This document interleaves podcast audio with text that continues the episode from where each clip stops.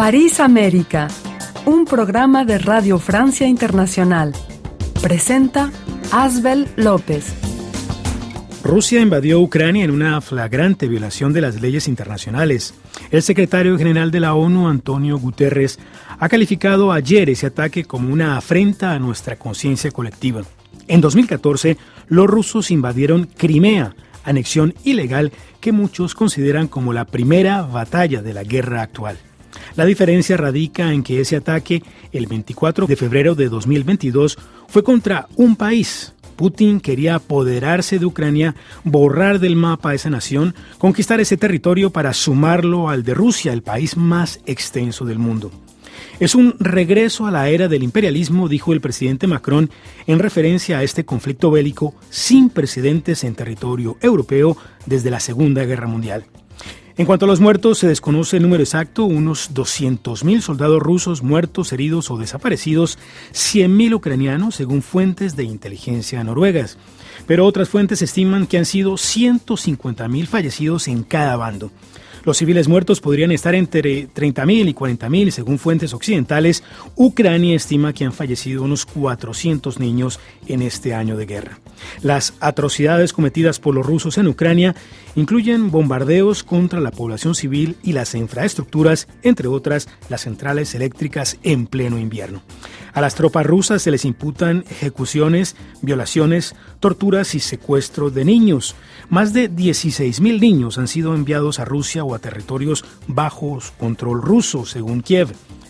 Con ocasión del primer aniversario de esta guerra, vamos a entrevistar a Dita Charanzova, vicepresidenta del Parlamento Europeo y eurodiputada checa, Vladimir Rubinsky, profesor ruso de Relaciones Internacionales en la Universidad ICESI de Cali, y Juan Avilés Farré, historiador español en Madrid. Bienvenidos a París América, un programa que difundimos desde París. Vicepresidenta Dita Charanzova, bienvenida a París América. Buenos días, gracias por invitarme. Usted es eurodiputada y vicepresidenta del Parlamento Europeo encargada de ciberseguridad. También es sustituta de la presidenta para América Latina. Muchas gracias por participar en este programa. Señora Charanzova, un año después de la invasión rusa a Ucrania, ¿sabe usted por qué Rusia lanzó esta guerra?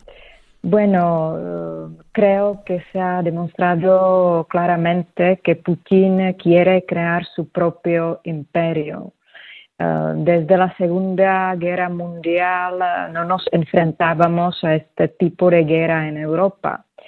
Es bastante triste para Europa que tengamos que aguantar eh, imperialismo en pleno siglo XXI Uh, lo peor para mí es de ver uh, qué pasa en Ucrania, que los ucranianos sufren, que continúan perdiendo la vida, luchando por su país, luchando por la democracia. Vicepresidenta Charanzova, usted es de nacionalidad checa. Su país eh, fue invadido en 1968 por los soviéticos cuando existía la Unión Soviética con 200.000 soldados y 5.000 tanques. Las tropas soviéticas permanecieron hasta 1989 y la caída del muro de Berlín. En febrero de 2022, hace un año, cuando se produjo la invasión rusa a Ucrania, ¿qué pensó usted? ¿La tomó por sorpresa o se lo esperaba? Bueno, aunque teníamos suficiente información, evidencia de que la invasión era posible, yo no lo esperaba. Ah, en la República Checa, para todos los checos, era un shock, estábamos en shock. Pero no solo en la República Checa, pero también los otros países eh, de, Europa. Es verdad que la República Checa, como los otros países eh, de la región, eh, hemos sido muy cautelosos en cuanto a Rusia, más cautelosos que, que, los otros países del oeste de Europa, pero no esperábamos a esto. Putin cuenta con el apoyo de una parte de la población. En la televisión pública rusa los nacionalistas proponen bombardear Berlín y Londres con bombas nucleares.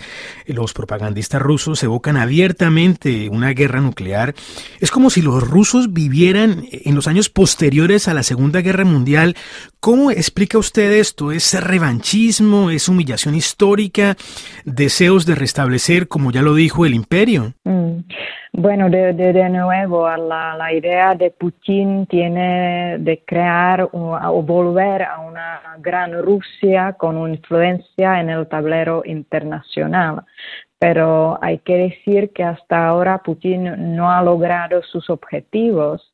Quería invasión corta, y tampoco imaginó el gran apoyo militar, económico y humanitario de, Europa.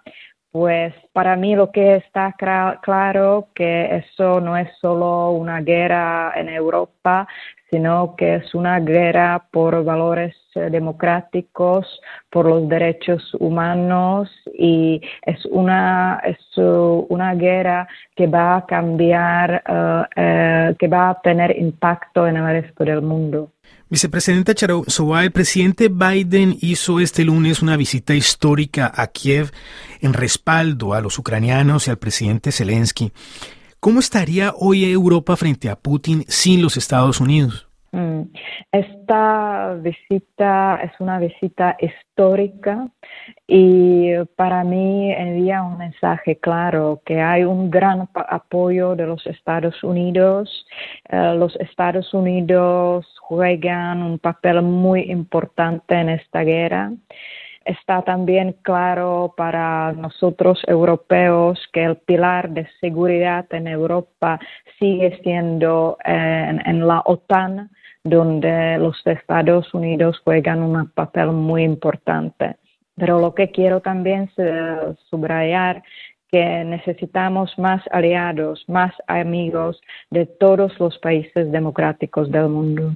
¿Y qué piensa de la posición de Francia, vicepresidenta Charanzova? El presidente Macron ha dicho que hay que negociar, que hay que vencer a Rusia, pero no aplastarla. Es un poco confuso. Bueno, la guerra empezó durante la presidencia francesa en la Unión Europea. Desde el principio, el presidente Macron es muy activo en el esfuerzo de encontrar una solución a, la guerra, pero Francia también sigue siendo con mucha ayuda militar, humanitaria, económica a Ucrania. Y eh, sí, es verdad que, Macron está intentando la vía diplomática también, pero hasta ahora no se ha demostrado que esto funciona con Putin, desgraciadamente. Eh, lo que está claro que Francia y los otros países de Europa tienen que continuar uh, fortalecer las alianzas con otros países y seguir apoyando a Ucrania. Usted mencionaba la necesidad que tiene Occidente, tanto Estados Unidos, pero sobre todo Europa, de aliados en esta guerra y sin embargo ningún país de América Latina ha decretado sanciones contra Rusia. Eh, tampoco han enviado los ucranianos viejas armas rusas en mal estado a cambio de material militar estadounidense, como propuso hace un mes Washington. ¿Qué piensa sobre esta neutralidad, entre comillas, de los países latinoamericanos? Mm. Eh, ya lo dije desde el principio de, esta guerra. Hubiéramos preferido que los países latinoamericanos nos hubieran seguido en el esfuerzo de apoyar a Ucrania por medios de sanciones, eh, también con, con, otro tipo de, de ayuda. Bueno, condenar las acciones de Rusia eh, en los foros internacionales como la ONU, por ejemplo, no es suficiente, simplemente lo mínimo que, se puede eh, hacer. Y mm, en cuanto a las dictaduras que apoyan abiertamente a Rusia no es sorprendente, pero tenemos que estar atentos. Hemos visto un creciente interés de Putin en Nicaragua, Venezuela, y por eso es muy importante seguir apoyando a las fuerzas democráticas de estos países. Por último, vicepresidenta Charanzova, ¿tiene usted algún mensaje para los latinoamericanos sobre la trascendencia de esta guerra de Ucrania, de Ucrania y Occidente contra Rusia? Mm. Ah, para mí esta guerra es sobre los valores democráticos y todos los países que comparten estos valores deben mantenerse unidos. Vicepresidenta Dita Charanzova, muchísimas gracias por esta participación en París América. Muchas gracias. Juan Avilés, bienvenido a París América. Muy buenos días. Usted es historiador español, profesor de la UNED. Muchas gracias por su participación en este programa. Señora Avilés, la visita de Biden a Kiev esta semana, a pocos días del primer aniversario de la guerra en Ucrania, ha sido calificada de histórica. Zelensky y Biden caminando por Kiev es una imagen de una gran fuerza simbólica en medio de esta guerra. De hecho, esta visita ha sido comparada con la de Kennedy a Alemania en 1963. Recordemos que en ese entonces estábamos en plena guerra fría, en junio de ese año, el presidente estadounidense Kennedy dijo, yo también soy berlinés. Fue un discurso de apoyo a la Alemania Occidental en plena disputa entre Occidente y la ex Unión Soviética. Señora Avilés, ¿piensa usted que hay razones para comparar el discurso de Kennedy hace casi 60 años y el de Biden del 20 de febrero de 2023? Sí, totalmente. Si no fuera porque habría sido un plagio, Biden podría haber sido yo soy ucraniano. Efectivamente, la fuerza simbólica de, esa visita a, Kiev, un país agredido, y ese paseo con Zelensky es un mensaje muy fuerte, pero que va acompañado de la decisión de, Estados Unidos y de, la OTAN de enviar en las próximas semanas y meses un armamento mucho más importante del que se había enviado hasta ahora con carros armados de última generación, misiles de mayor alcance, etcétera. ¿no?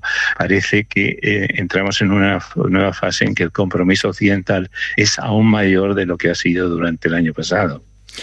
Señora Vilés, la, la, historia no se repite tal cual, pero en todo caso hay similitudes como la que usted acaba de mencionar. Cuando Europa estuvo amenazada durante la Segunda Guerra Mundial, Estados Unidos y el Reino Unido fueron la punta de lanza de los occidentales. ¿No está pasando un poco lo mismo en este momento con la guerra en Ucrania? Efectivamente, la, relación con Europa con Estados Unidos es muy estrecha porque en realidad Estados Unidos ha sido decisivo para evitar que eh, a principios del siglo XX Europa quedara bajo el control de la Alemania imperial. Luego la Segunda Guerra Mundial eh, nos salvó la intervención de Estados Unidos de la Alemania nazi. En la Guerra Fría nos salvamos de un dominio soviético y parece ser que por cuarta vez Estados Unidos acude en ayuda de Europa en una situación extremadamente difícil, posiblemente un poco menos difícil que las anteriores, pero en todo caso muy, muy difícil. Es cierto que uno se pregunta dónde estaría Europa frente a Putin sin los Estados Unidos. Pues eh, el problema es que eh, eh, la Unión Soviética es una enorme potencia con 150 millones de habitantes y con 1.500 ojivas nucleares, si mal no recuerdo. No hay ninguna potencia europea que tenga esa, esa fuerza. Y aunque la Unión Europea tiene un inmenso poderío económico, en realidad no tiene un potencial militar. El potencial militar es la OTAN, y la clave de la OTAN es Estados Unidos. Por otra parte, está siendo muy importante el papel del Reino Unido, que con el Brexit eh, temimos un alejamiento respecto al conjunto de Europa, pero efectivamente en este momento la Unión Europea y el Reino Unido van exactamente en la misma dirección. Eh, esto ha sido un tanto sorprendente, esta eh, unidad europea sin fisuras durante un año muy complicado.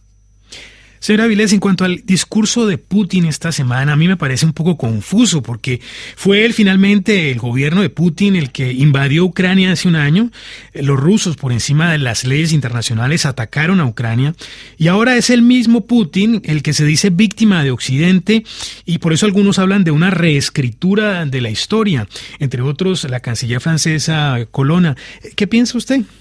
Efectivamente, eh, Putin lleva bastante tiempo reescribiendo la historia, o mejor dicho, inventándose una historia que, que no existe. Pero eso es desde el minuto uno. En realidad, eh, la invasión de Ucrania no fue presentada como una invasión, sino como una intervención militar que respondía al peligro de un gobierno, según Putin, nazi, lo cual es una eh, locura inconcebible que amenazaba a, Rusia. Putin siempre ha presentado como defensivo eh, su posición y parece ser que este discurso eh, pues eh, cala en la sociedad rusa que tiene muy presente pues desde la invasión de Napoleón hasta la de Hitler, ¿no? Entonces hay una cierta paranoia victimista en, en el discurso ruso. Justamente. evidentemente no tiene fundamento, sí. Y, justamente, señora Avilés, muchos dicen que estamos entrando o hemos entrado a la Tercera Guerra Mundial y a mí me da la impresión que seguimos en la Segunda. Bueno, yo diría que estamos en la Segunda Guerra Fría. Lo que pasa es que afortunadamente eh, la Guerra Fría en Europa nunca eh, dio lugar a un enfrentamiento de este calibre. Es cierto que la Unión Soviética y sus aliados invadieron Hungría en el 56 y Checoslovaquia en el 68. Eran países eh, aliados de, de la Unión Soviética y no tuvieron ocasión de defenderse. O sea que la situación es muy diferente. Esto es un poco como si la Guerra Fría se hubiera vuelto en caliente en, yo que sé, hace 20, 30 años. Supongo que la diferencia es que eh, los dirigentes soviéticos sean más prudentes. Para empezar, aquello era una dictadura colectiva. Existía la dirección del Partido Comunista que pisaba mucho. Eh, desde la muerte de Stalin no ha habido ningún otro dirigente ruso que tenga el poder autocrático personal que tiene Putin. Y eso siempre es peligroso. Eh, ya lo mencionó usted, pero tal vez hemos visto un poco de revanchismo, de humillación histórica, pero también de deseos imperiales de, de ese pueblo ruso que apoya a Putin. ¿Es esto producto de, de, la propaganda durante muchos años en la que han estado encerrados, digamos? Pues un, un producto de la propaganda, pero es también un producto de eh, la historia. La expansión imperial de Rusia empezó en el siglo XVI y desde entonces hasta eh, 1991 o 1989-91, eh, Rusia ha sido un imperio, en forma zarista primero, luego en forma comunista luego, pero ese imperio se ha mantenido. Y hace mucho que Putin dijo que lo que ocurrió en el 89 fue la mayor catástrofe eh, geopolítica del siglo XX, considerando que había habido dos guerras mundiales. Es una afirmación un poco peculiar, pero, pero esa es la perfección de Putin. Rusia ha sido durante siglos y siglos un imperio y nos han arrebatado el imperio. En ese sentido, pues eh, está feo recordarlo, pero recuerda un poco la reacción alemana después de la derrota en la Primera Guerra Mundial nos han arrebatado nuestra, nuestra hegemonía mundial y hay que recuperarlo. Me temo que la sociedad rusa está un poco mm, hoy como la alemana hace un siglo, ¿no? Señora Vilés, usted comentaba sobre la invasión soviética a República Checa en el 68 y justamente hace pocos minutos una eurodiputada checa nos decía eh, que ante la invasión hace un año de Rusia, ellos, el pueblo checo estaba bajo shock, eh, incluso ellos que habían sido invadidos por, los rusos, eh, que han tenido, digamos, ese contacto, esa frustración histórica.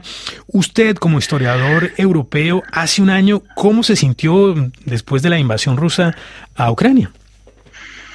Bueno, yo pues también sentí un estado de shock, aunque evidentemente España nunca ha sido invadida por Rusia y estamos muy, muy lejos de la frontera rusa, con la cual la percepción es algo distinto, pero sí efectivamente los europeos estaban convencidos de que vivíamos una paz eterna eh, que la Unión Europea había acabado con las antiguas eh, disensiones y que tras la caída del comunismo, pues el recuerdo del telón de cerebro de la Guerra Fría había desaparecido. Y de repente eh, vimos que podía haber una guerra entre Estados en Europa en el siglo XXI, cosa que no nos imaginábamos, que, que Putin no solamente era un autócrata extremadamente peligroso para sus propios ciudadanos, sino que realmente estaba intentando reconstruir el imperio ruso. Debíamos haber caído en ello cuando se produjo la, eh, la invasión de, de Crimea y de, la, de Donbass, pero la verdad es que Europa, bueno, y tampoco Estados Unidos, no reaccionó en 2014 cuando debía haber reaccionado. No nos dimos cuenta del peligro. Juan Avilés, muchas gracias por su participación en París América. Muy amable. Muy bien, muchas gracias. Vladimir Rubinsky, bienvenido a París América. Muchas gracias por la invitación. Usted es profesor de Ciencias Políticas en la Universidad ICESI en Cali, ciudad del sureste colombiano. Es nacido en Rusia y lo hemos invitado para hablar de la invasión rusa a Ucrania.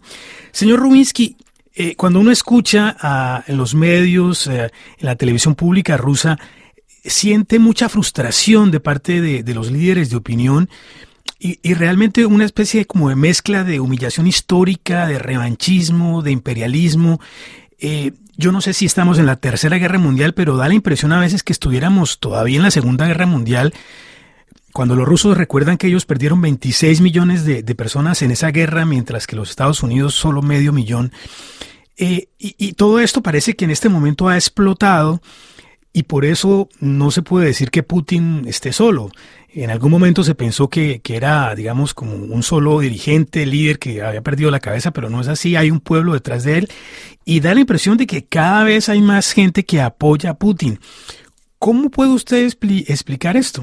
Yo no estoy seguro eh, que más personas están apoyando a Putin ahora que antes. Eh, yo creo que lo que tienen estas personas que viven en, Rusia tienen el miedo, porque hay un todo aparato represivo de prácticamente una dictadura que está castigando incluso a la gente por poder, eh, por decir que lo que pasa en Ucrania es una guerra y no una operación eh, militar especial. Incluso la gente que puede apoyar abiertamente a Putin en las élites rusas eh, saben que no es una guerra justa y es una invasión eh, por el capricho de una sola persona que tiene ya totalidad del poder allá, se llama Vladimir Putin, y eso puede causar muchísimos problemas más adelante. Eh, en cualquier caso, lo que pasó durante 1940, entre 1941 y 1945 era una guerra justa para los rusos, para el pueblo soviético, que estuvieron luchando para liderar su país. Eh, con todos los intentos de Putin de tratar de poner los paralelos entre la gran guerra patriótica y la invasión de Ucrania, creo que estos intentos han fracasado. Señor Rubinsky, al cabo de un año de guerra en Ucrania, ¿piensa usted que se puede negociar con Putin?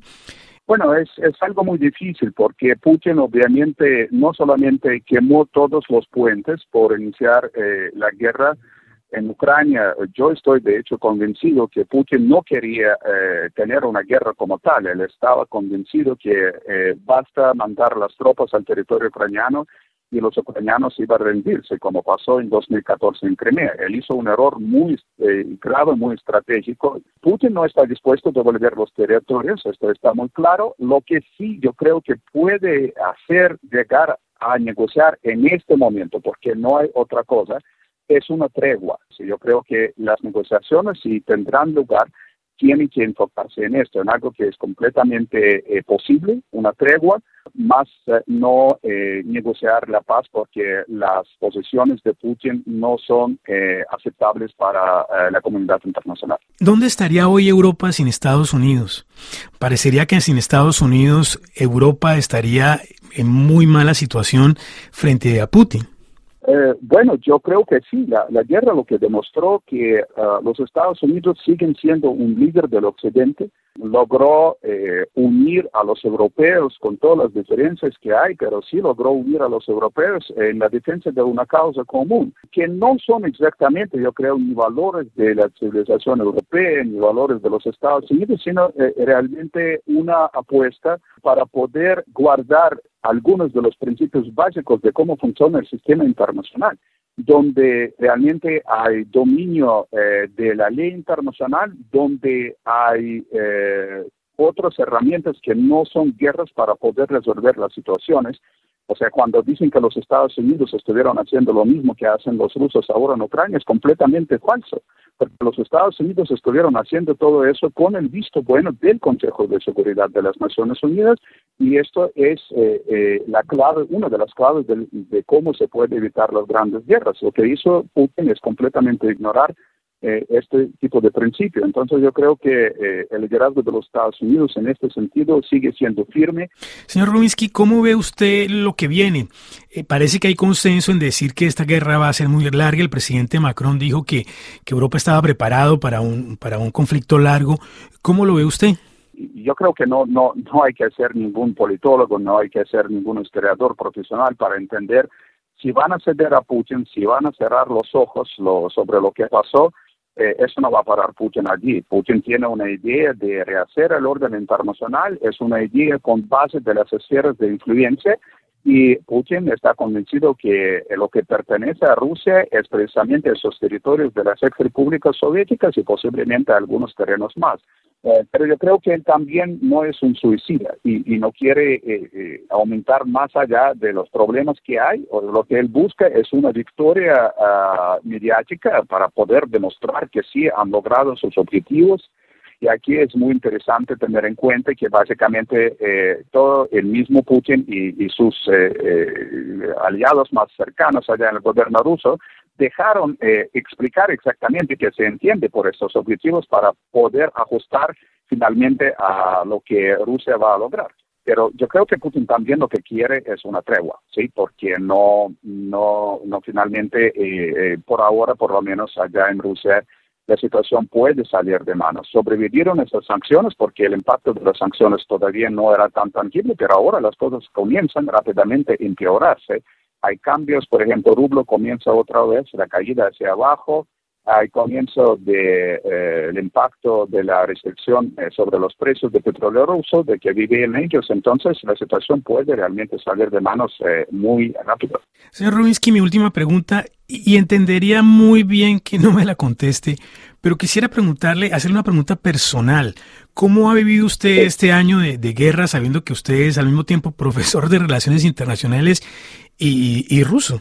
Por un lado, claramente hay un, un alto bueno, hay, hay, hay, hay sentimientos de, de, impotencia que uno no puede hacer nada lo que hace Vladimir Putin. Hay, hay una vergüenza, realmente eh, hay, hay unas simpatías para, para los ucranianos que uno se siente realmente que lleva una parte de culpa precisamente por eso. Y son sentimientos muy difíciles eh, como eh, un ruso viviendo fuera de Rusia muchos años. Pero por otro lado, yo creo que también es un poco más fácil en mi caso particular, porque como usted dijo, ya soy profesor de relaciones eh, para mí es una oportunidad también para poder contribuir eh, a través del trabajo que estoy haciendo en la búsqueda de alguna solución, poder realmente eh, dar mi opinión, compartir opinión con algunos de los tomadores de decisiones para poder realmente tener esa oportunidad, unas herramientas más allá que de pronto muchas personas tienen para poder contribuir en este, precisamente por el trabajo que estoy haciendo. Vladimir Ruminsky, muchas gracias por esta participación en París América, muy amable.